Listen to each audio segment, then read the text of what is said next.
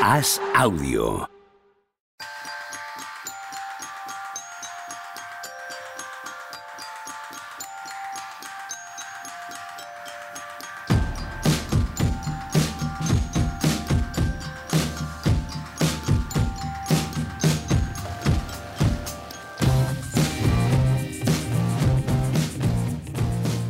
Tal? Hoy es jueves 24 de marzo del año 2022 y andamos aquí más calientes que en el eh, vestuario de los Miami Heat. Hay una calentura inmensa. Eh, Tony Vidal está asistiendo desde lejos a una bronca entre Juanma Rubio y servidor. ¿Qué pasa, Juanma? ¿Cómo estamos? ¿Qué tal, Pepe? Yo muy bien, tío. ¿Tú? Pues ahora enfadado Ya. por cosas que no son culpa vuestra, que no tienen fácil solución. Pero Tony Vidal, ¿qué tal? ¿Cómo estás? Muy bien, yo soy Vincent. Yo os veo allí detrás. O sea, uno, ¿quién es Spoelstra y quién es Jimmy Butler? Yo allá detrás. Son Spoelstra, Jimmy Butler y Udonis Haslem, todos Juanma Rubio. Juanma Rubio ante un espejo. Con mi pijama de los Ravens, que lo tengo. Machicado. con mi pijama de Baltimore Ravens, que lo tengo. Yo creo que Pepe ha visto alguna foto. Hombre, yo lo con- conozco. Sí, sí, yo lo conozco, el mítico pijama de los Baltimore Ravens, sí, Pues, señor. Sí, sí, me lo pongo y me, eh, y me, y me pe- y me pego a mí mismo. decirle a la audiencia que esto viene a que en plena, en plena era febril de la agencia libre del mercado de la NFL, el más loco que hemos visto jamás en la historia de esta liga, el equipo de Juan Marrubio, los Baltimore. Ravens, no han hecho nada. Bueno, hemos fichado a un safety muy caro. Sí, desde luego. y somos, Marcus somos Williams. inteligentes. No, no tenemos títulos, pero, pero diplomas. Vamos a tener diplomas de estos de. ¿Eres de los Spurs en, en fútbol americano? No, No, no, tampoco. no, no, no, bueno, no, no. pero por lo que dices. No, no existen los Spurs en fútbol americano. Las analogías estas eh, a mí siempre me, me- me producen mucho rechazo. ¿Qué equipo Sí, sería? Claro. Siempre hay cuando, ¿Quién cuando se el Paris empieza con... Germain en la Claro, eso es, eso es. Cuando se empieza así, siempre, siempre, siempre hay que decir el Madrid. Siempre. El que sea, hay que decir, este es el Madrid de tal liga. ¿eh? Ya empiezas ahí a calentar a la gente lo suficiente. Ya ofendes tanto, ¿eh? a partir de ahí ya puedes seguir con, con lo siguiente. Bueno, podemos hacer un, empezar con un, unas recordar cosas del último programa y aclarar una serie de puntos. Entonces me gustaría. Ojo, sí, que vamos a pasar facturas, me con parece. esta oportunidad que me dais. Sí, no, sí, sí, me gustaría ver si Tony ha visto, que no, no es, no es una factura, pero lo digo de verdad, que los Lakers realmente lo intentan, que lo hablábamos el último día. O sea, que, que lo intentan. Que no es un problema de desinterés en que, que lo intentan. Yo del último partido, o sea, del último día que grabamos a hoy, no he visto otro partido de los Lakers. Ah, por Dios. O sea, yo sigo teniendo el recuerdo de los últimos partidos. Hoy es. ¿Hoy qué es? Lunes, mar- jueves. Pues del, lunes al jueves. No sé qué día estoy. De lunes a jueves no he visto a los Lakers. He visto otros equipos, pero los Lakers. No, pero bueno, ganan en Has Toronto- perdido una victoria contra los Cavaliers y una derrota contra los Sixers. Ah, no, Yo, evidentemente, los he visto. tampoco los he visto. No, Sí, sí. pero ganan en- los- bueno, que- contra que- los Cavaliers ganáis porque LeBron dice esto lo voy a ganar yo y, y le dejan a Marcan en delante todo el partido y LeBron dice pues venga, vámonos. Sí, coño, pero, pero que, en un- que han ganado en Toronto y en Cleveland, han perdido en Washington ganando de 14 en el, casi en el último cuarto y ayer sin LeBron y sin Davis están ahí, ahí con los Sixers, que no es un problema. Y el partido ayer es que se ve que, que no es, de verdad que no es un problema de esfuerzo. Es decir, que son Y malos. luego, claro, joder, son malísimos.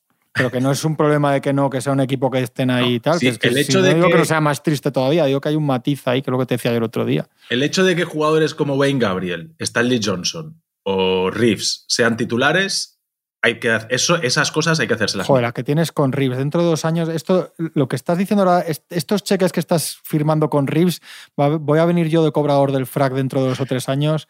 Como le voy, a- estás voy a pedir a cobrando los de Vicente, Horton le voy a decir a. Vicente que me haga, le voy a decir a Vicente que me haga una cinta como era el Boom 8 en su día, solo de frases tuyas sobre Reeves. A ver si algún día hablamos. Como estás ¿Qué cobrando las de elegiría? Horton Tucker. ¿Qué Pero es- elegiría, ¿Qué elegiría LeBron James? ¿Ser el máximo anotador del año o jugar playoff? Sí, máximo anotador del año. Sin, Sin duda. Hombre, de lo que estamos hablando. Sin la Pero menor tampoco, duda, o sea. tam- tampoco es que lo disimule, o sea, tampoco el otro día dijo bastante claro ¿no? que se lo estaba pasando mejor que nunca y tal. sí, sí, sí. Pero Es que encima tiene los huevazos de decirlo, ¿eh? Ya está por encima del bien y del mal. sí, o sea, ha hecho puede Bardon, decir lo que le dé la ha gana. hecho Bardon un artículo diciendo que está muy feliz en Los Ángeles y que no se va a ir de allí ahora y tal. Esto va, to- va todo así. Pero es que los que dices tú son, pero es que tú dices Gabriel y, y Stanley Johnson y que son jugadores vivos, tío. No es que sean buenos o malos, es que era un equipo de jugadores muertos, ahora es un equipo con jugadores vivos, que son muy malos, pero que tienen piernas y ya está. Pero es verdad, es verdad que los últimos partidos de los Lakers son de lo más decente que han hecho en todo el año. Westbrook ha, repuntado de, la, evidentemente del, fango más absoluto a, una cosa más parecida al Westbrook regulero, pero no, no el infame de, de mucho tiempo a la temporada. Y lo más a nivel, yo te digo que, es lo mejor, esto, este tramo de partidos ha sido lo mejor de los Lakers desde, desde hace muchos meses. Si estuviera Anthony Davis, un equipo para lo que es, para intentar ser octavo y que te gane 4-1 Phoenix Suns. ¿Por qué con enorme criterio normalmente rehusas hablar de los Lakers? Gran criterio. Es, una de las cosas que hace, hace bueno este programa, que hace bueno este programa, ¿no? El, poder decir, no, no hablamos de los Lakers porque no importan a nadie, porque son irrelevantes y porque realmente este año hablar de los Lakers es perder el tiempo y hoy de repente has querido empezar por, por los Lakers. Eh, me confundes. No, pues porque estos días viendo algo me acordé de lo que hablábamos con Toño, pero no por mal, vamos, simplemente porque me porque realmente es cuando más han peleado de todo el año. Es cuando más ha aparecido un equipo malo, pero un equipo haciendo en vivo, digamos. Creo que se te han subido a la cabeza los piropos que recibes por mínimo de veterano. bueno, esto es inevitable, somos humanos. Uno, uno no es de piedra. No, y luego hay otra cosa que hemos hablado de, de, caso de Rison Holmes en Sacramento, que había desaparecido, uh. que lo comentamos un par de veces, y, ahí parece que hay sí. Pues dijo una periodista de Sacramento ayer que había un tema de malos tratos. Violencia doméstica tapada por el equipo. Tapada otra vez, si es así, otra vez con una mala praxis del equipo. Entonces, otra vez en Sacramento. porque yo me voy acordando de cosas que hablamos y. No, pero esta me resulta relevante. ¿eh? Esta me resulta relevante porque si bajamos todas las capas que hay que bajar siempre desde un asunto tan grave y tan, bueno, de índole legal, por supuesto, al deportivo este chico mm, tenía un mercado, tenía un futuro, eh, tenía capacidad de ser alguien y a mí me parece que ahora todo eso se pone en, evidentemente, se pone en pause. No solo por la franquicia que hay que analizar cómo han tapado o no el caso y, por supuesto, de puras responsabilidades, aunque en esa franquicia son expertos en pasar por encima de este tipo de cosas. Eh, y luego, desde el punto de vista deportivo, era un jugador ciertamente relevante entre los jóvenes. Si la historia es verdad, o sea, si todo lo que dice el artículo es verdad, es así que no hay, no hay por qué no creerlo, pero tampoco hay que hay que, hasta que se sepa, hasta que esto haya una sentencia, etcétera, decir nada más. Pero vamos, la sensación que da leyéndolo, la periodista insistía mucho en que ya creía, ya había hablado con, con un problema con, sus, con su exmujer, ¿no? que ya se separaban por un tema de malos tratos, incluso habla de, de, agresiones al hijo en común que tienen, ¿no? de alguna agresión. Es muy delicado. Y, hombre, si tú lo ves eh, sin sacar conclusiones de cosas pues, a la ligera, de cosas que, son, que no hay que frivolizar, como con lo deportivo, pero, pero la actuación del equipo y todo da, la sensación de huele más a, a mal que a que no pase nada. Sin ninguna duda ya dices tú, bueno, ya os habéis callado todo, aquí no ha salido nada hasta que se ha dicho, o sea, hay, algo...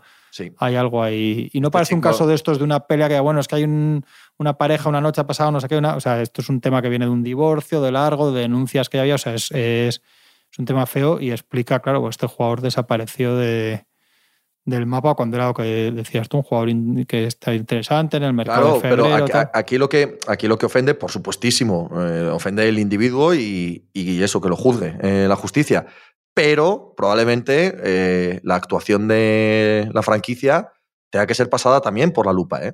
Tenga que ser pasada por la lupa. Si, si, han, lo, si lo, sabían, se lo han callado, si han actuado en mala fe, esto tiene que, en fin, tiene que traer consecuencias. Yo tengo otra sensación de todo esto. No he podido leer todo el artículo, me da rabia no, no haberlo podido terminar de leer, pero, pero bueno, aquí cada uno hemos vivido unas cosas y lo que pasa dentro de la casa de alguien eh, lo saben los dos que hay allí. Y conforme son las cosas hoy en día, mm, también me parecería injusto que el equipo, sin que haya una sentencia y sin que haya nada claro, o sea, que sea de momento la palabra de uno contra la palabra de otro, que, que, de repente el equipo ahora ponga una serie de castigos y tome una serie de medidas sin que haya nada oficial a lo que acogerse.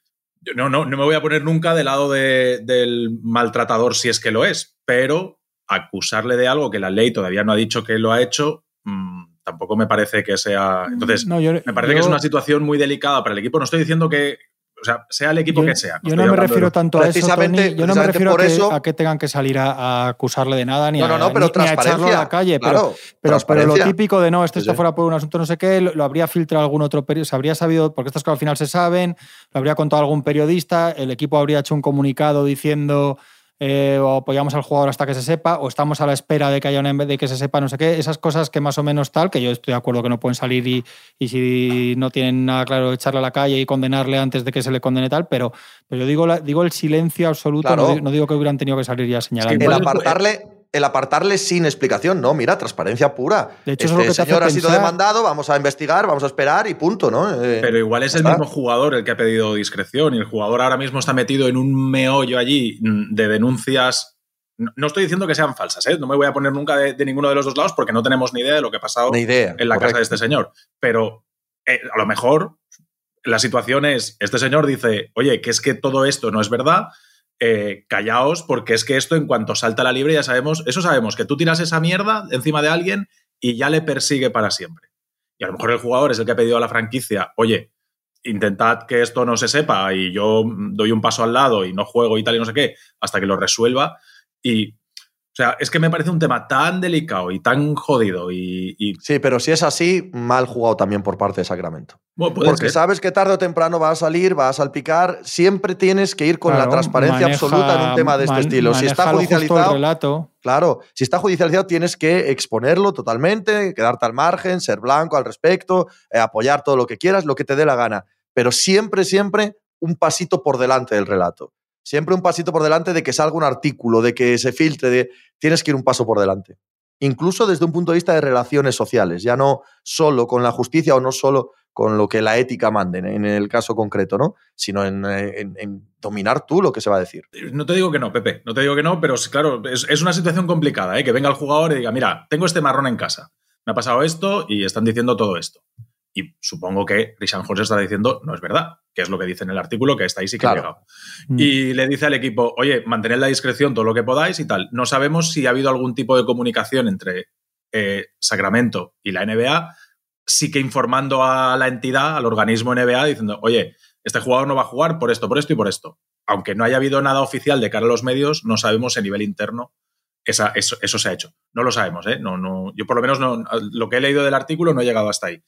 Pero me parece una situación muy delicada y, cómo quedas bien con todo el mundo es, es complejo, porque si tú tomas esa, esa actitud de, no, no, oye, no, yo me voy a limpiar las manos y aquí no me metáis en este charco, que, es una actitud respetable también, por supuesto, tienes al jugador de cara. Es decir, Jolín, os he pedido que no digáis nada porque todo esto no es verdad y ahora la franquicia llega y dice, no, no, a mí no me metas tus mierdas, tus mierdas son tuyas. Yo llego aquí, me limpio las manos y digo, oye, este señor no juega porque tiene esto, esto y esto.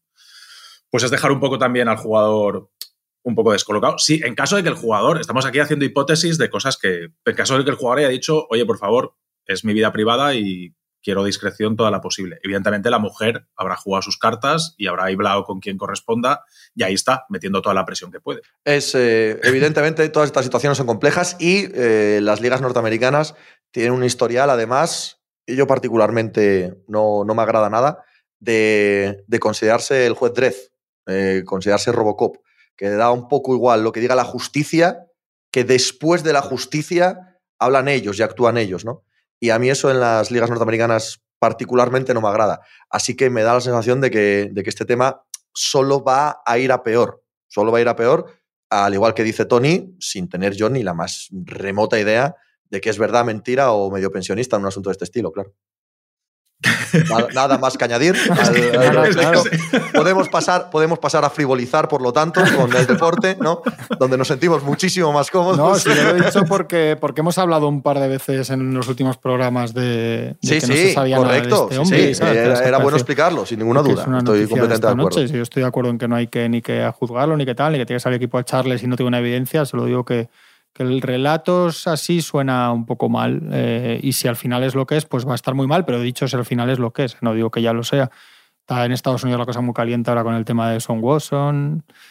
Eh, la sensación que si tienes talento, al final, bueno, es que no es sensación, por desgracia. eh, si tienes talento, un poco igual lo que pase. Bueno, que no es el caso de talento de, de, de Holmes en este caso, vamos, comparado con, el, con lo de Watson. Pero bueno, veremos. Yo creo que. Yo en el caso de Watson también tengo opinión, pero creo que le ha dado suficiente fuera de aquí. Y sospecho que al oyente de mínimo veterano no, no le interesa en No. exceso, pero hay un punto ahí también de, de considerar a todo el mundo por encima de la ley, ¿no? Eh, de Son Watson, di- perdona, Tony. No, no, no, ¿Cómo termina, por encima de la ley? Es- No, de Son Watson ha sido exculpado por la justicia.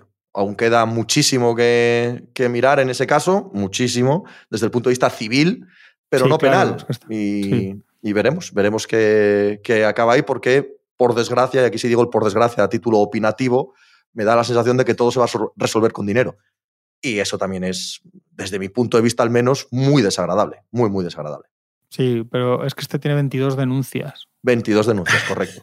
Es que es difícil. Lo que pasa es que por la vía penal Ya, han ya, sido sí, sobreseídas. Sí, sí, Entonces, sí, sí, no, Claro, que hay, que, hay que hacer caso a la justicia, ¿no? Sabe más que nosotros de esto. Que sí, creo pero. yo, vamos.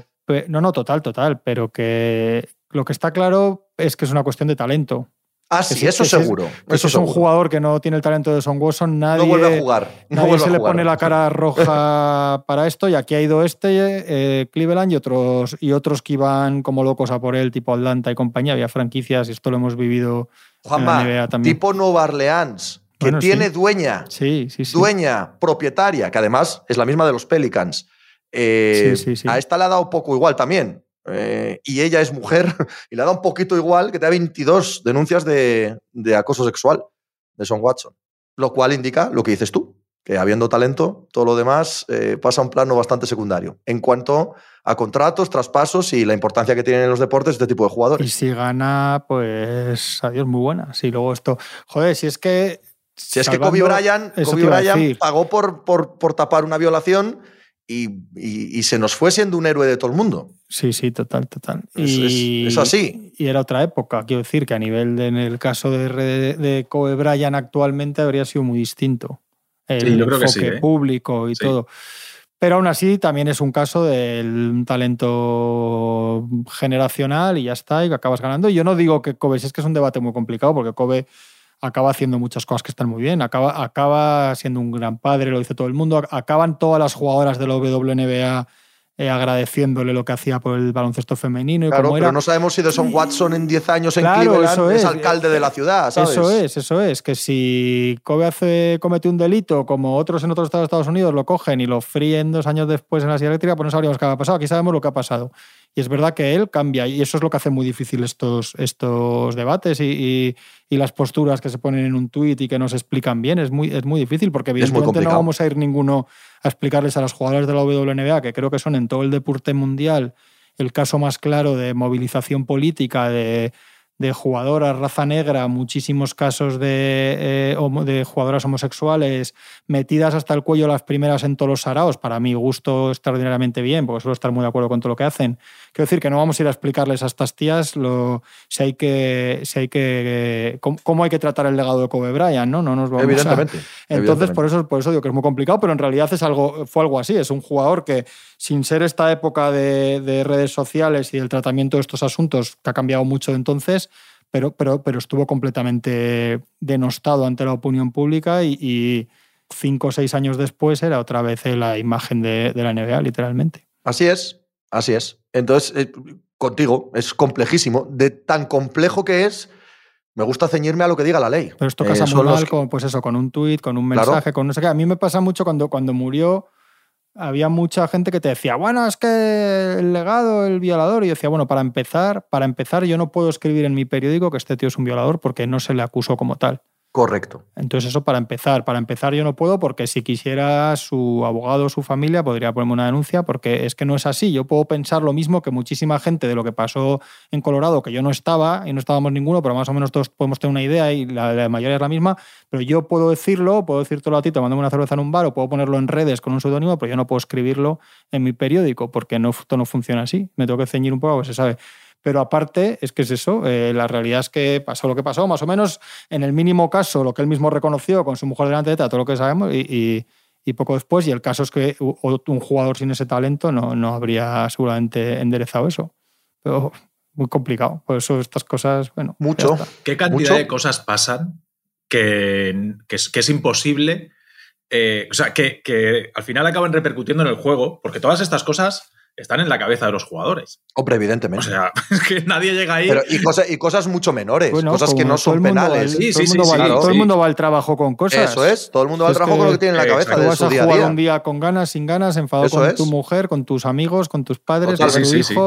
O que llueve y no te gusta que llueva. Pues no te quiero gusta, decir, no hace que te falta ir a duele, la, cosas. te duele la tripa, se te, ha- te han rayado el coche, Sí, es que es así. tu, tu padre Es que es está, así, está es que es así. hospitalizado, lo que sea, Sí, sí. o, o Que el acaba la serie que te gusta y estás de mala hostia. si Que el puto Elden Ring te matan todo el rato. Pues que te matan todo el rato en el puto Elden Ring y que te calienta. Que te calienta que te maten todo el rato en el del ring. Di, Tony, perdón. y que jugar no, esa eso, que es noche. que después de analizar el juego de los jugadores, eh, viendo toda la cantidad de factores que influyen, claro, eh, si queréis abrimos el melón de Zion con el vídeo, o nos podemos ir a Miami con la de cosas que habría antes para que de repente esta noche haga eso, ¡chas! Y, y explote esto así. O sea, ya, ¿qué de aparezca, ya cosas- aparezca a tu lado.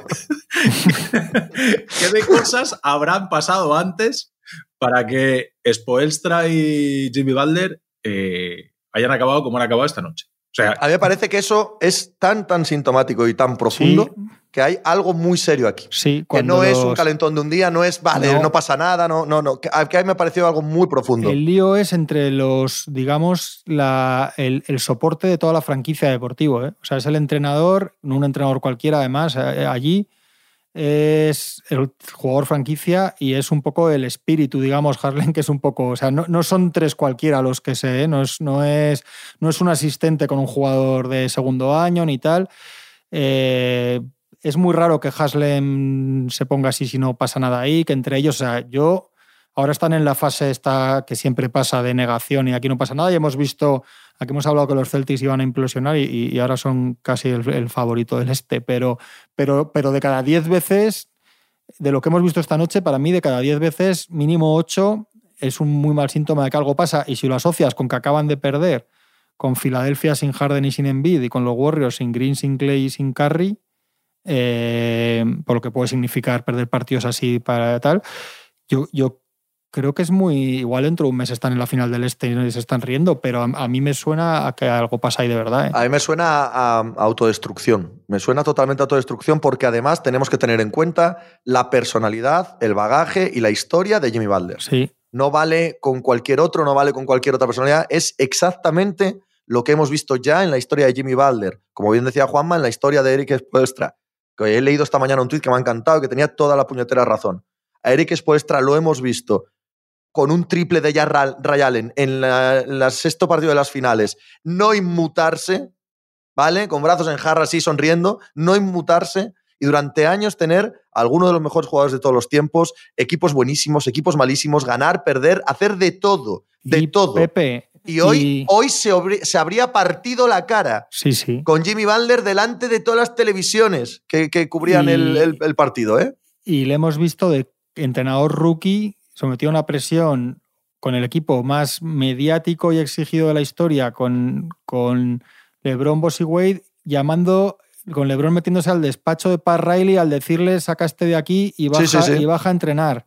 Eso cuando no tenía ningún bagaje. Han pasado mm, 13, 14, 16 años en realidad, ¿no?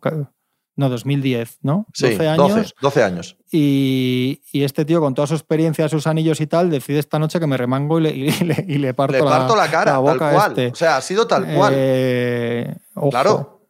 Es que eso, es que eso por, to- por quiénes son, significa Sí, mucho, por eso, joder. por eso. significa La Mucho. sensación es una lucha de jerarquía, ¿eh? La sen- la- mi sensación es, oye, ¿tú qué te has pensado que eres aquí?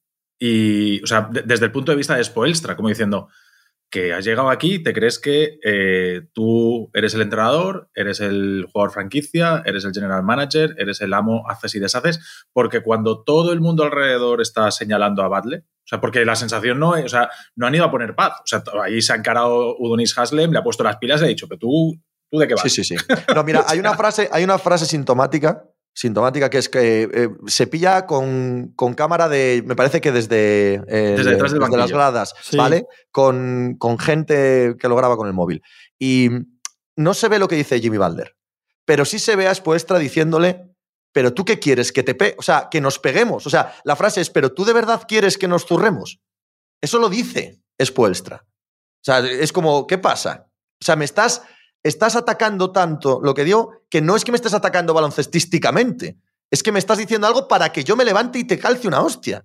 Ojo, ¿eh? Ojo a lo que estaría No, no, diciendo eso sí, Jimmy eso sí. Butler, tío. O sea, ¿no? Ese sí, totalmente. Y cuando le tira la pizarra, que le tira la pizarra como diciendo, Sí, sí. toma, entrena tú. O sea, si, eres, sí. si tú eres el señor que todo lo sabe y qué tal, toma, toma la pizarra y, y dirige tú.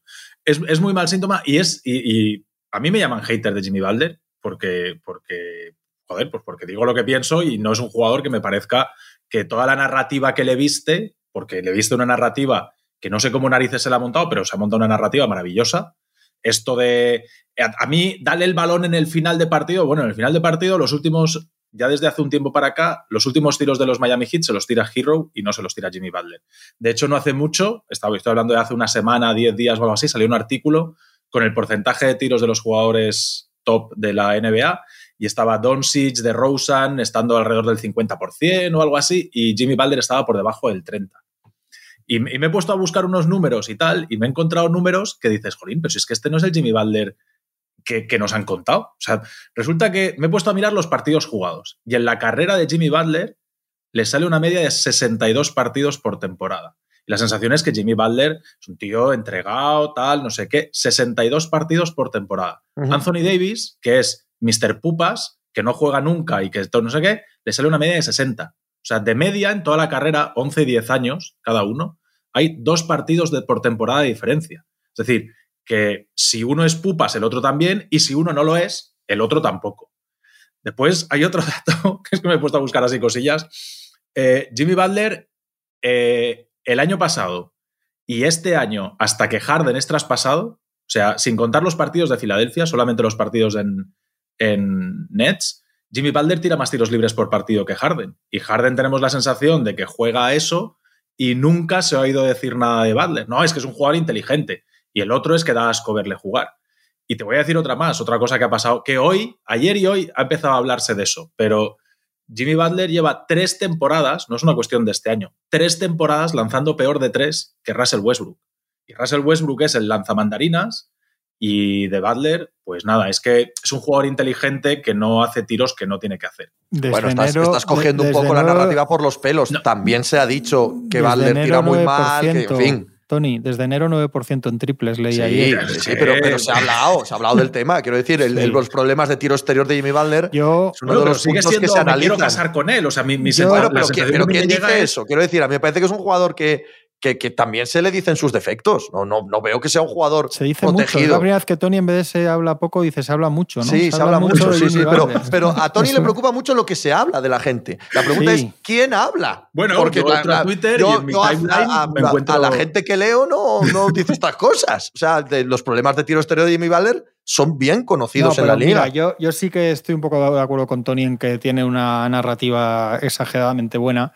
Yo siempre he dicho, además os lo he dicho aquí muchas veces y lo sabéis, que me parece que está por debajo del nivel en el que le pone mucha gente de estrellas. Lo cual para él tiene, si hablas en el mundo real y siendo, y siendo honestos con cómo funcionan las cosas, significa que no te puedes permitir ser un gilipollas en tu franquicia ni ser Eso un es. divo. No, no es tan bueno. Es decir, es. LeBron sabemos lo que es. No eres tan bueno para ser tan Claro, tonto. sí, LeBron sabemos lo que es. Si te mangonea clutch y tal, ahora mismo es otra cosa, pero hace dos años campeón, no sé qué, no sé cuántos si tú te llevas a Sicarri, ahora dicen San Francisco, no sé qué, o sea, hay, hay, unos largos años en lo que eso te compensa, funciona un poco así, tienes que saber equilibrarlo. Él no es ni tan bueno ni tan determinante, ni está en un, en un taller, digamos, de estrellas, en un ranking de, en el nivel de los que se pueden permitir decir esto soy yo y los demás. Él, él como mucho es bueno como líder de, un, de una manada de similares a él, ¿no? De siendo el, el primero entre iguales, digamos, no el, el estrellón si él tiene la actitud contraria, no es, no es sostenible para su equipo. Y yo creo que él sí, a él le hizo mucho bien. Bueno, él tiene dos cosas. Una es, él ha tenido una historia muy vendible desde el principio, que tiene mucho mérito, ¿eh? desde dónde llega, cómo, que le echan de casa a sus padres, que su madre le miraba con mala cara y le echa por eso de casa, que si le quitó... Y eso es una de las cosas, es una de las mayores estupideces que he escuchado en mi vida y me hacía gracia cómo se contaba, como si fuera una cosa guay, que le había quitado los retrovisores al coche para, porque no le gustaba mirar para atrás en la vida. Eso a mí me parece una estupidez tan grande tan grande que me parece increíble que eso se contara como, mira, no, tal. Bueno, su- suponemos que es una metáfora. Es, no, no, no, que era verdad, lo contaba. No, no, ya, ya, ya lo Sí, sé. sí, suponemos bueno. que hace gracia la Claro, metáfora, bueno, ¿no? No sí, que alguien conduzca no, sin no, pero bueno, retrovisores. tal, le- le- lección de vida y tal, sí, para empezar que no hay que conducir sin retrovisores. sí, Pero- eso para empezar.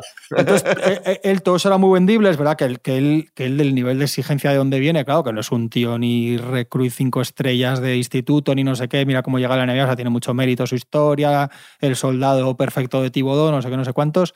Y luego él le hace mucho bien todo el maldito tema que yo acabé hasta las narices de lo de la cafetería de la burbuja, de los cafecitos de la burbuja y todo eso. Entonces ahí, pues. No, es- hombre, lo de Minnesota le hace. O sea, yo creo que lo que, lo que forja su leyenda, lo que el forja. entrenamiento aquel de. Claro, el entrenamiento de Minnesota. El, Sí, el- sí, sí. el- queda muy bien, es muy guay para la opinión pública en general. Aquí estoy con Tony, ¿vale? Hablan, dicen, se cuentan en las redes. Se habla de. Queda guay cuando viene un tío duro y a los niñatos buenos les dice sois unos inútiles, sois unos mierdas, nunca ganáis nada, no tenéis espíritu competitivo. Es un poco, eh, perdón por la frivolización, lo de antes. Da igual lo que pase de verdad. Da igual que en ese momento igual Towns estaba mirando para él como que dice este enajenado, ¿no? No importa. Lo que te queda es, cuidado, este fue allí, los puso en su sitio a los chulitos, a los niñatos, porque vale más un guerrero y tal y tal. Y eso yo creo que es el punto definitivo que forja, bueno, pues la imagen que tenemos de Jimmy Butler hoy. De hecho, él y, él y su equipo tienen más fama en los círculos NBA de rajado, de del típico de te vacilo detrás de. Sí, de- sí, poniéndome sí. detrás de Haslem, cosa que ya no va a poder hacer, por no, cierto. no, detrás de Hasen llamas. Bueno, De, eh, con de la de- con Pachulo la de yo para pegarse Jokic, mi padre, ¿no? Esa cosa que es muy fea. Él siempre ha tenido eso. Y Sí, hombre, Pero- aquella, aqu- aquel episodio de, bueno, lo de la burbuja, evidentemente, ¿no? Oye, y y, él- y con lo de Morris y Jokic. Claro, lo de Sí, Morris, lo de. Jockey también con Denver. Sí, ¿Pero sí, de sí. dónde ha tal, salido este eh, bien? Este ah, en- eh, tuvo movidas en Chicago, sí. tuvo movidas en, Mi- en Minnesota. Minnesota. Eh, de Filadelfia estuvo poco tiempo y tampoco fue una cosa No, maravillosa. no, no salió bien tampoco esta vez, ¿no? Y aquí ahora que parecía que había encontrado su ecosistema, el hábitat natural de Jimmy Butler, un equipo físico, intenso, tal y no sé qué. La hit culture, la cultura de los hits esta famosa Claro, que, pues al final, existe, mira, existe. tampoco. Igual, cuando todos los coches vienen de cara, yo cuando me meto en una calle y todos los coches vienen de cara, por lo menos me lo planteo, ¿no? Decir, oye, Bueno, para eso no necesita retrovisor, claro. Claro. Claro. Pues, pues finales, además, po- pues finales 2020 ha sido muy decepcionante ya si, si te centras solo en lo deportivo. ¿eh? Entre ausencias, lesiones, es que este, este es un tío que fuera de la burbuja. mil problemas de tobillo que ha tenido y tal, de tobillos, eh, muy decepcionante, igual que Anthony Davis. Cuando sales de esa final, sale, sale aupadísimo a jugador que casi legendario, Anthony Davis, y, y a superestrella NBA Jimmy Butler, y los dos la verdad es que les ha ido, mal. A mí muy decepcionante deportivamente el año pasado, los playoffs cuando llega contra Milwaukee, y este año todo lo que ha hecho él no ha estado a la altura de, con muchas bajas y COVID y tobillos y sin continuidad, pero pero hemos visto muy poco al Butler bueno, que yo sin ser un enamorado y sin tenerlo en el top 10 ni top 15 de NBA, el bueno tiene cosas muy buenas, pero Sí, sí, a ver, todo Sí, esto claro, dejando hombre, es claro obvio, que es es un obvio. jugadorazo como la Copa de un es Pino. obvio. Sí, hombre, se le está juzgando Claro. con, con el tamiz de estrella. Claro, Dado claro, que claro. lo juegas, juzgas con el tamiz de estrella, le sacas los defectos. Claro. No que no sea un gran jugador, evidentemente. Sí, ¿no? que yo siempre, yo siempre, si sabéis que siempre pongo el ejemplo, porque más o menos además son puestos parecidos y tal, siempre pongo el ejemplo de Paul George. Que, Correcto. que durante unos momentos Paul George ha sido absolutamente masacrado a nivel público, etcétera, y mucha gente te habría puesto a este, y a nivel de, de talento, Vamos, para, para mí luz. siete escalones. A años y, luz. y si analizas con frialdad sus carreras, te olvidas de, de las cagadas gordas que ha hecho Paul George y de esos tragos que tiene, que realmente pierde Loremus en una eliminatoria de hay manera, ha tenido eliminatorias sin Indiana y eso de que ya quisiera el otro, y sin embargo hay algo ahí. Incluso, verdad, de- incluso en los Clippers el año pasado y Sí, ha tenido sí, momentos sí. de brillantez eh, descomunal, descomunal. Sí, pero verdad- sí que es verdad un poco lo que en este caso lo que dice Tony, de, de que, de que con Paul George enseguida piensas en cuando le hace con la manita Damián Lillard hasta luego Lucas y con el otro te, lo, te acuerdas del triple doble en las finales Claro. con los Lakers y tal. Y es, y ya es está, así. es que es así, a veces. Así, te queda. te- y- y se- no sé cómo se hace eso, pero hay gente que lo hace muy bien y hay gente que lo hace muy mal. Y hay jugadores con mala narrativa y hay jugadores con buena narrativa. Y es así. Y Sí. ahora mismo a Harden le podríamos ver hacer maravillas,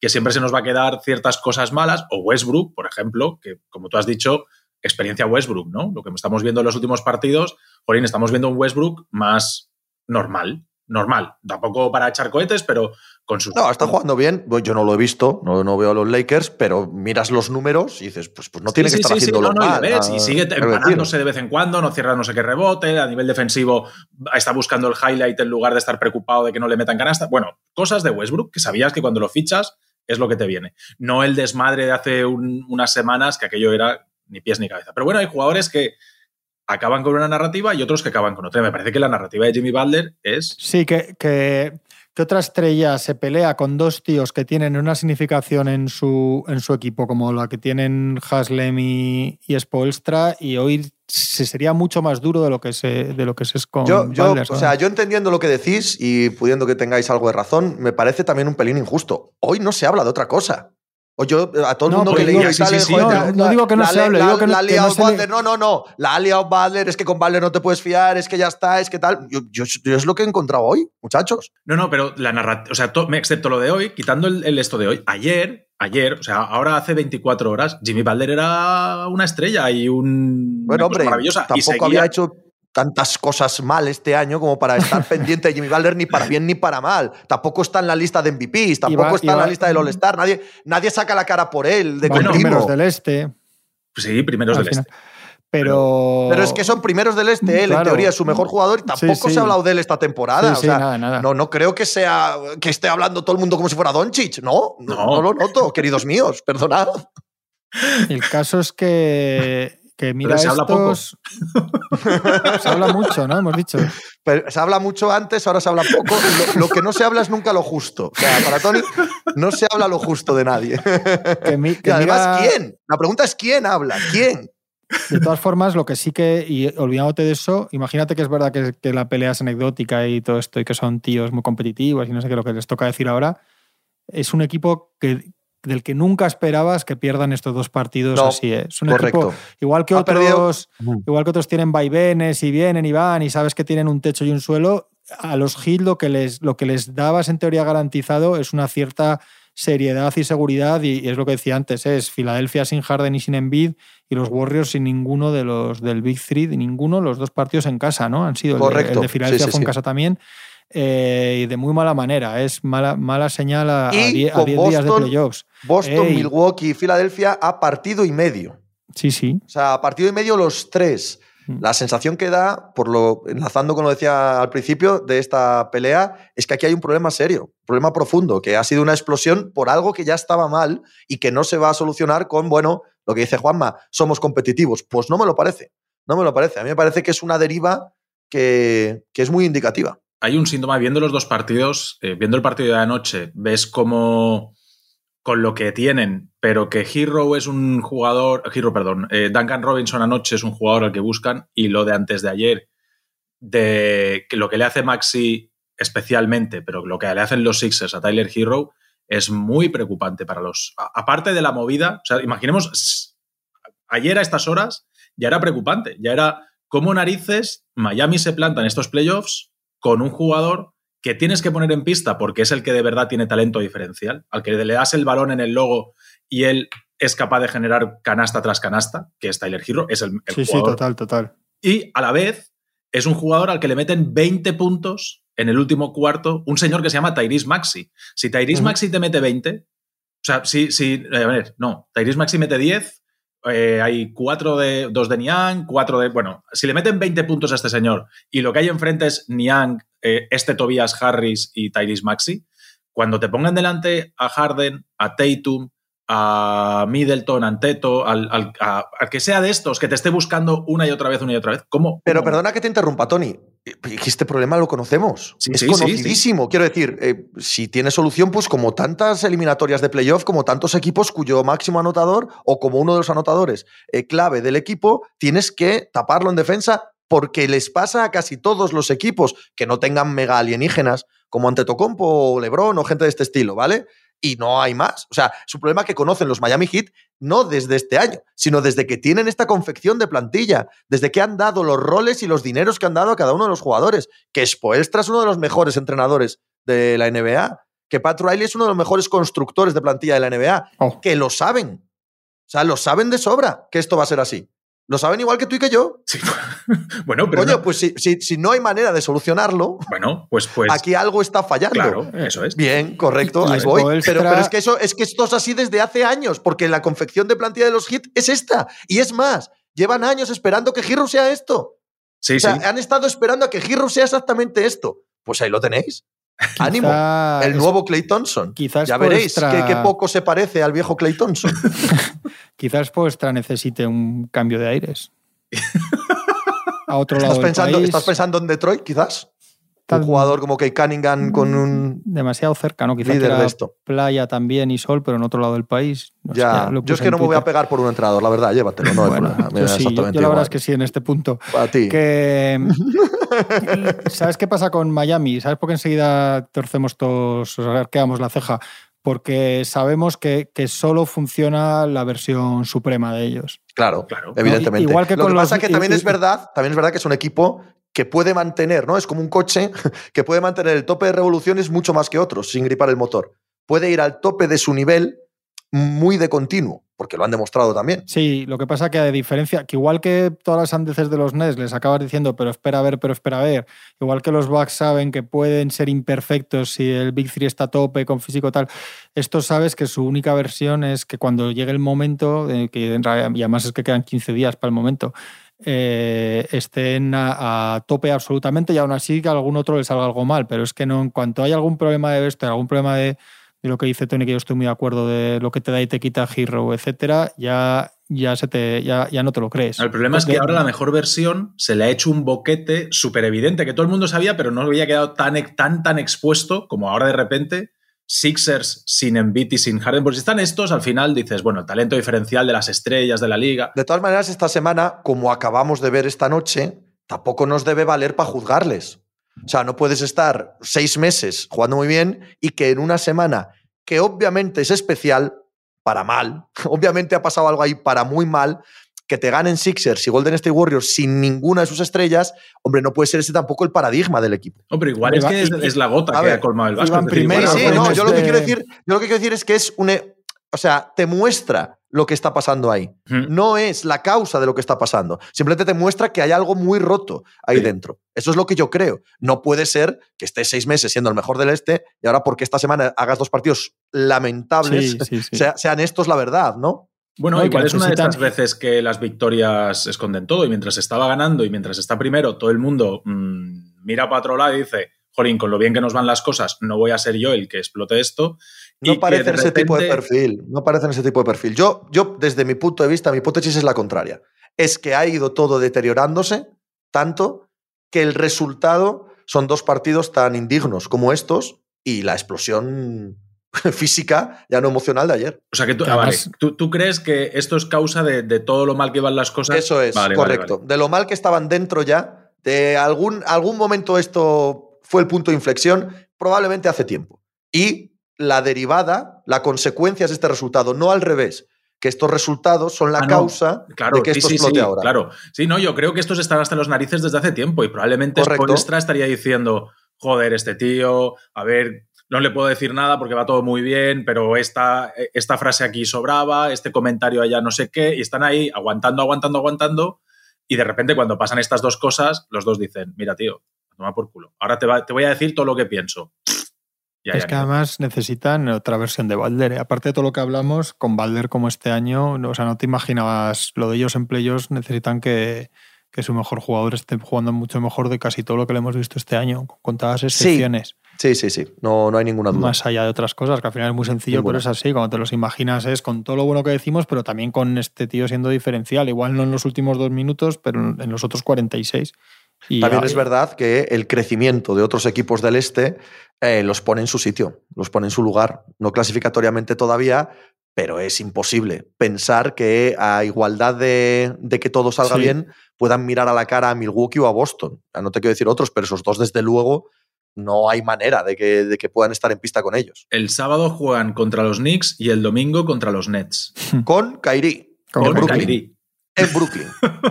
Porque esta también quiero dejarla aquí, ¿eh? mezclando deportes. No, en, en casa. En Miami. Sí.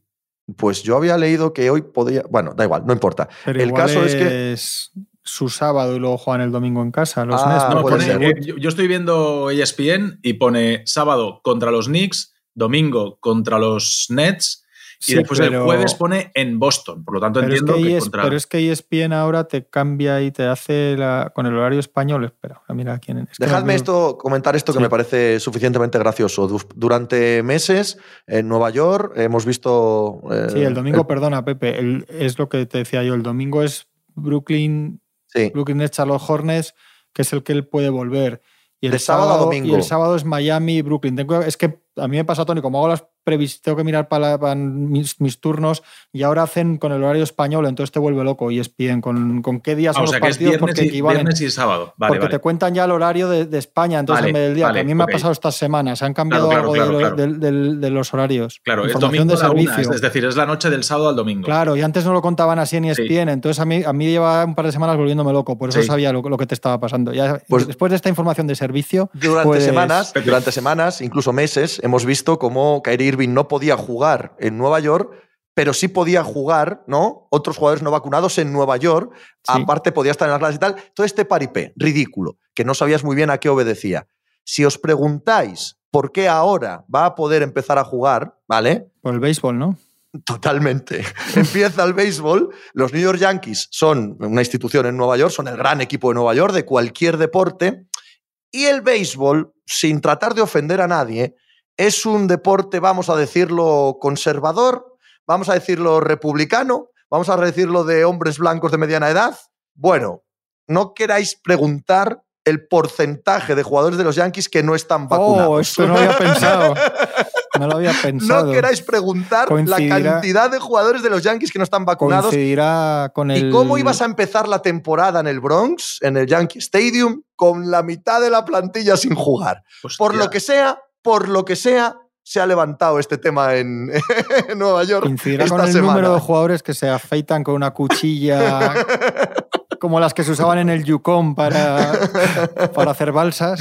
Oye, no quiero yo sonar conspiranoico, ¿eh? Que No, igual no, pero- que igual es que ahora ha remitido la no, pandemia, pero- ha remitido la pandemia y punto, ¿sabes? Pero vaya, que es, ¿no? Fascina la coincidencia. Pues ahí va la charanga de Brooklyn Nets. Otra más. Lo mismo te da. Di si tú, di tú como si les importase mucho, ¿no? Entre Sí, Kairi sí, y sí. Durán esta noche han batido 915 puntos y han perdido. palmado, sí. Y, y en Y, realidad es, es que, y es que falta Seth Curry, ¿no? Siempre tienen, si os fijáis, que con Brooklyn siempre tenemos algo a lo que agarrarnos. Sí. Siempre. Y Ben Simmons. Es que falta Ben, Ben Simmons, todavía no Pero ben, lo Ben Simmons tiene mala pinta, ¿eh? Yo creo que no va a Sí, jugar. el otro día yo también creo que no va a jugar, sí. Y es que es algo que cuesta mucho volver al sitio y cualquier día haces un gesto raro, coges la bolsa de Mercadona o coges el no sé qué, te Bolsa de giras o te, llevas, te ponen un bloqueo. Cuando eres pobre, eres pobre hasta morir, Tony. no, hombre, es un ejemplo. La bolsa de la Sí, ropa, sí. de la, la mochila Es un que mal sea. ejemplo, pero sí, O- venga. O, te ponen un, o te ponen un bloqueo entrenando y te comes Ahí un sí, bloqueo ahí sí. Y, y te has quedado frito, ¿eh? Y te olvidas de Ben Simmons todo lo que queda de temporada hasta el año que viene. Cuando vaya a comprar los flautines de pollo y el humus de hacendado Ben Simmons, que se lleve a alguien que le coja la bolsa, porque no estamos para... Su pareja, yo, su chica, yo creo que no, yo creo que no lo vemos en playoffs tampoco, ¿eh? A Ben Simmons. Pues sin Ben La Simmons- sensación es muy mala, muy, muy mala, sí. Si con Ben Simmons ya está complicado. ¿Qué tenéis, ¿Qué tenéis peor sensación, con Ben Simmons o con Zion Williamson? De futuro, Sí, sí. Yo de futuro con Sion. Sí. Yo no sé ya, ¿eh? Ya, bueno. Pero, pero esto no habla bien de Zion, que quede claro. No, no, no, ya, ya. ya. Oye, Yo no, tengo la sensación que- de que los dos juegan el año que viene. ¿eh? Hombre, ¿Sí? Sí. Hostia, lo de veremos. del otro día es, es un. La sensación es que es un zasca, porque ayer parece que el debate, al menos Sí, lo que me llega ¿Le a mí, oye, igual no sigo a la gente sí, correcta. pero... ¿Le viste pisar? ¿Le viste pisar al caer? Sí, sí, pero, pero cuando caes ahí. No, pero si hace eso, eso no es la primera vez ni la única empezar, vez. que Tony, lo sabemos que es del otro día. Tenía que haber puesto un periódico de ese día en cámara. En una esquinita de la cámara, es, un periódico del es. día. Correcto, que- a ver si correcto. iba a ser de Como los año y medio. secuestrados. Eso es. Que no, yo, joder, yo veo más probable que vuelva Simmons, digo, para el año que viene. O sea, veo más probable, y, espero que no, que tengamos una noticia de estas de que el pie se ha resentido y no sé qué. Me parece más Pero probable si que está en. Pelicans, que el- el- que la pista es la de los Pelicans, está entrenando con los Pelicans, está entrenando uno contra cero. Y, y seguramente no lo han puesto a jugar ya con más gente. Estos, estos son paranoias mías, ¿eh? porque el riesgo, o sea, cuando tú entras uno contra cero, él estará haciendo cambios de ritmo, estará haciendo saltos. Evidentemente, si hace esto, es porque le han dicho que el tío estará ya cansado de hacer saltos eh, de Sí, hombre, pero ¿cómo no? Claro, Hombre, evidentemente. que- que Tony, si esto claro. pasa en Oregón, en la pista de Nike, pues entonces me preocupa. Pero si es en los Pelicans, o sea, que es que esto es los Pelicans y Zion que han dicho, venga, va, súbelo, súbelo que Pero- nos vamos a reír, que sepan Yo que quiero estás ver, ahí. yo quiero ver esa extensión de contrato en verano. Quiero verla, Ah, quiero sí, verla, a ver, a ver, que se vea, que se vea esa extensión de contrato en verano. Quiero verla. Pero para mí son muy buenas noticias para los dos, ¿eh? Para, para Pelicans y para Zion, el vídeo. El que haga un vídeo haciendo un mate. Buah, sí, a mí... que el que haga un vídeo haciendo un, ma- un mate de máximo esfuerzo. Es decir, que, oye, que esto está bien, que no lo no sé, ponemos a jugar porque faltan 15, 3 semanas para que acabe esto. Pero y- escucha que estos están para jugar contra los Suns en primera ronda. Sí, y pero- aparte, sí, con lo que te supone además, si a este, si a este tío lo tienes eh, en, una eliminatoria, no, no te vas a cargar a los Suns, pero a nivel de imagen para la franquicia, de todo lo que ha sido este año, de lo que dice Pepe del contrato, de bla, bla, bla, bla, bla, bla, ojo, ¿eh? Sí, Y si lo tienes un poco rodado y te cargas en, en el play-in a los Lakers yo si estoy con bien, Zion, Tony, yo, si estoy bien, si estoy bien y soy Sion, exijo jugar hoy mismo. Exijo jugar. Que de Él sabe que se está jugando un montón de millones, incluso si es traspaso, incluso irse, incluso forzar la máquina, lo que sea, él necesita jugar. que de necesita mostrar esto, que está pero- vivo, pero- que está pero- vivo. Sí, pero esperaos un momento. Es que de, de pegarse este de pegarte este mate a meterte en un 5 contra 5 Claro. en un día de play-in y que te caiga Dwight Howard con sus Total. 130 kilos, un pistón en el pie y te reviente el dedo, hay una Total. diferencia bestial. Claro, pero por Claro, eso, pero por- por eso no está nos bien. estás dando la razón. Claro, nos estás dando la razón, Tony. Es lo que decimos Juanma y yo. Que no es tan buena señal. Claro. No, joder, a ver, no es que significa bueno, gran depende, de- cosa. depende de la referencia que utilicemos. Es que mi referencia era que el tío no estaba ni entrenando. Entonces, si el tío ya está haciendo estas cosas, joder, de cara al año que viene, a mí me parece muy buena señal. Es decir, que ese pie ya ha dejado de dar problemas. Coño, ni un tendón de Aquiles te tiene sin entrenar un año. No, pero hay lesiones que están ahí. Pero no, no, no paran un año de entrenar. T- Tienen muy lenta recuperación, tres meses de gimnasio, tal, no sé qué, pero los ves haciendo cositas. Yo- no hay ni una sola lesión que te tenga un año sin moverte. No, Isaac, por ejemplo, lleva que no sabemos del. Isaac no va a volver a jugar. Ahí lo dejo. Isaac va a ser. Sí, pero es eh, otra cosa. Es que, eh, que esto empezó con una lesión de pie que, le iba, que no le iba a impedir empezar la temporada. ¿eh? No, no, y que la segunda semana iba a volver. Eh, ¿Sabes? Pero Es que yo creo, Tony, lo que te digo, que a nivel tanto competitivo por donde están ellos, porque para ellos, igual que para los Lakers, tú- como acabe esto, va a ser dolor de una manera u otra, para ellos llegar, cargarse a los Lakers contra pasó con Anthony Davis, meterte en playoffs es mucho para esa franquicia y hacerlo con Sion en pista sería muchísimo. ¿eh? Para- sí. yo Sí, creo sí, que sí, Para la sí, sí, franquicia, pero claro. imagínate para Sion, Juanma. Para. Claro, para las dos partes, un play-in con los Lakers, que al final son los Lakers, con lo cual te garantizas muchos ojos ese día de Estados Unidos ahí. Ese, solo ese paripé, si lo quieres llamar paripé, que al final no lo es, porque te lo- yo, yo creo que, y sale y que- hace que sí uno querían de ellos. 8 y sale y hace uno de 8 y dos rebotes en 20 minutos y No y- está peor, no está peor que hoy. Si pasa eso, no Sí. está peor la imagen de él que hoy. No Pero, está peor. No está peor mira, que la de un jugador que no puede para jugar él- en la NBA, para que es lo que él- parece hoy en día, tío. Ella no pierde nada porque, por lo Claro, que dice Pepe. Y el equipo, todo. y el equipo ya, te- ya se encargará de venderte que él ha vuelto, el compromiso, se dan una foto en el vestuario, nuestro hermano Sion ha venido el día tal, no pasa ¿Está nada. confirmado que no Yo- juega? Sí, ¿Han confirmado sí, han sí, dicho sí. está fuera para toda O sea, la no, temporada? no el equipo, pero, pero prensa sí lo dijo. Se dijo, bueno, no, era en el artículo de, no era en el artículo de Charania el lunes. Dani el lunes. Sí, es verdad. Pero es que Sí, me sí. parece un bofetón a esto. O sea, me parece porque. No, no, que él no va a jugar. Es que yo, yo lo que que, tenemos cada uno. yo lo ¿no? que creo, Tony, es que es que es que lees, lees demasiado en el, en el vídeo del mate, en serio. Igual me equivoco yo, pero. No, no, no. Es, es, es la simbología. Es el hecho de que los Pelicans no digan nada. Sí, eso lo es el entiendo. hecho de que Zion diga, eh, que estoy aquí entrenando con los Pelicans y estoy haciendo estas cosas. Es decir, que no estoy en mi casa con el pie en alto. Estoy haciendo estas cosas ya. Claro, lo que pasa es que yo creo que la mínima opción de que volviera para él, para el contrato, para la situación, para todo lo que sea este año. O sea, no es como si de repente pasado mañana tuvieran opción de jugar Lilar y, y ni los Blazers ni Lilar ahora lo van a. O sea, es que es muy distinto. Yo creo que, yo creo que echarían chispas todos, en este caso todas las partes, ¿eh? incluso Sion, por lo que decía Pepe. Si pudiesen, no habría ninguna duda. Todo Dios saldría ganando. Todo Sí, Dios. sí, Por eso hombre, yo si estoy lo con Juanma en que. pondrán, claro. Claro, en que en la imagen del mate, bien, tienes tu razón Sí, también. hombre, sí, es mejor una eso que, salga, evidente. que salga claro. cojeando, ¿no? Está Que- claro, está claro, pero es poca cosa. De momento es poca cosa. Es, claro, el equivalente a Ben Simmons metiendo triples eh, sin camiseta en verano. Sí. Es. bien. Es que lo, lo de. Simmons ha sido devastador, ¿eh? Es que si os acordáis, aquí decíamos que la- parecía que la lesión de espalda era para no, ir a, para no jugar en Filadelfia. Sí, y, que, y que al día, y que al día siguiente iba, iba casi a. Es que hace dos años ya tuvo a problemas de hernias de disco. Hace dos años ya se perdió partidos por problemas de hernias de disco. Y que ahora sea recurrente es mal síntoma. Es que esa Muy mal espalda está. No, y que, peligroso. y que no se trata, si entra en playoffs, que decíamos, bueno, estos tíos, como son así, se pueden permitir meterlo en playoffs. Te lo puedes permitir si el tío está bien físicamente, evidentemente no va a tener ritmo de juego, pero bueno, como eso todo es una cosa, pues lo que sea. Pero claro, es que ya no solo es después de un año sin jugar, después de un año sin jugar y con la espalda fastidiada. Entonces Sí. ya no es solo volver, es, es que para cuando tengas un poco de tal, ya saber dónde están, vete a saber. Igual para cuando te enteras estás en la final del este. es que esto es así.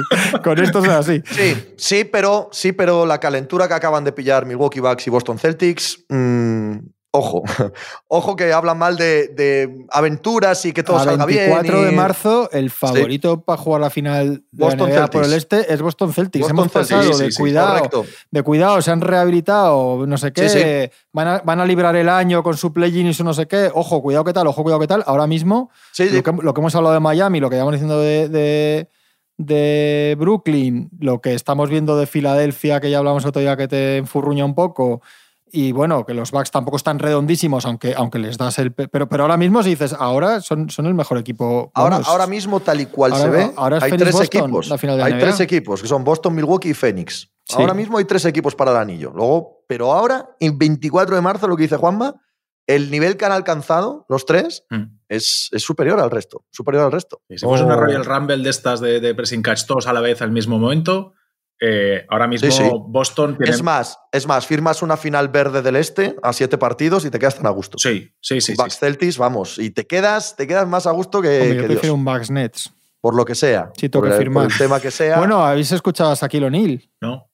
Ha dicho, y, y, y entenderéis que Shaquille O'Neal sabe más de baloncesto que vosotros dos, que Juntos. sí, que sí, hombre, por su, claramente, que si los pero Lakers... como estás tú, compensas lo poco que sabemos nosotros y ya sabemos como grupo más que Shaquille O'Neal. Eso.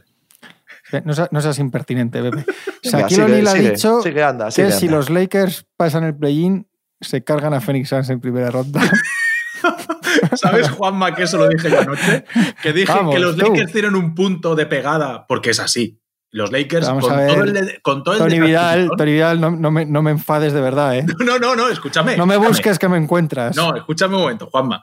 A nivel de pegada a, a un partido, a nivel de pegada a un partido, a una serie, claro, más difícil. Necesitas cuatro. Pero los Lakers de los de abajo del oeste, Pepe, achicado, esto hay que hacerlo más veces en- en- con cámara. Pepe, La gente tiene que estar viendo ahora. Contéstale, Pepe. No, Pero hombre, es que, pero por favor, yo. no me sé. levanto y me voy, ¿eh? Yo soy- me levanto y me voy.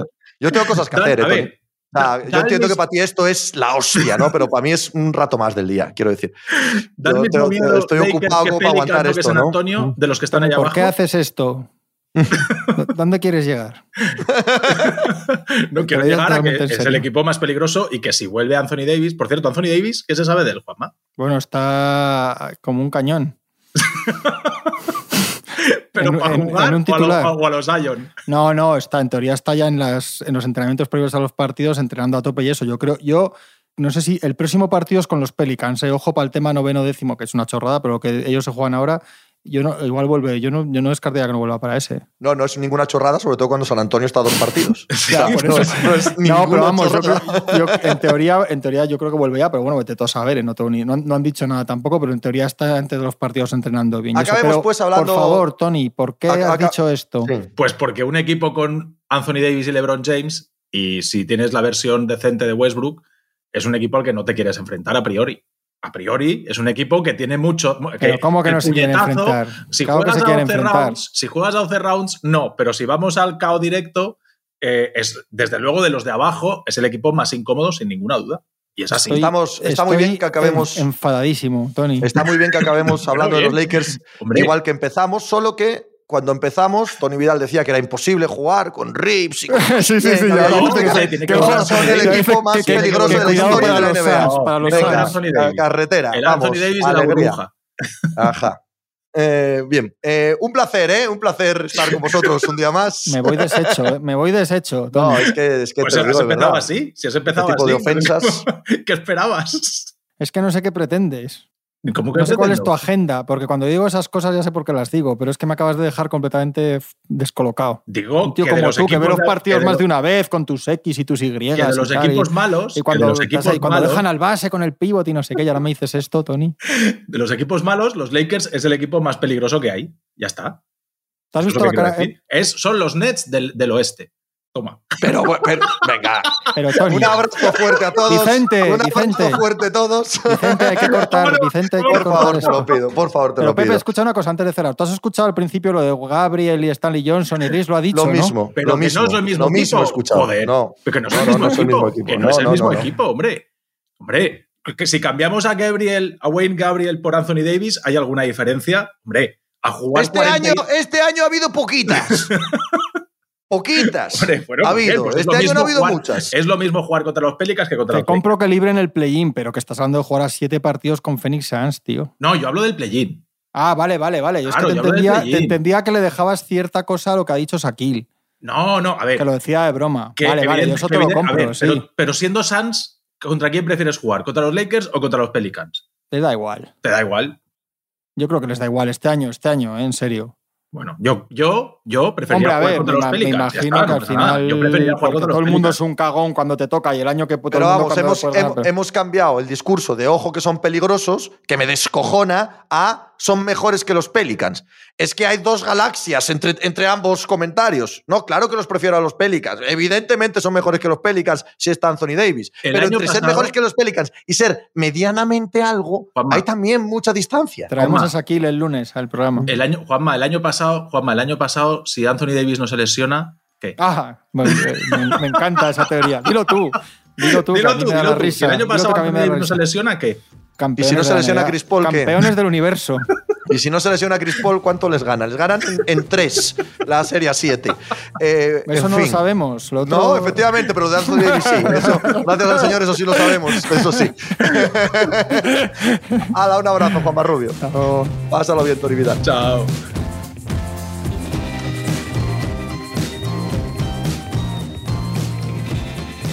Pues muchas gracias por habernos acompañado en NBA Mínimo de Veterano. Muchas gracias por haber escuchado este podcast que es original de As Audio con la producción de Javier Machicado y la realización de Vicente Zamora. Síguenos en redes sociales arroba asaudio para no perderte nada y recuerda que puedes escucharnos en la sección de podcast de as.com, en la aplicación del diario As o en tu plataforma de audio preferida. Un saludo de Pepe Rodríguez con la compañía de Tony Vidal y Juan Marrubio desde la redacción del diario As.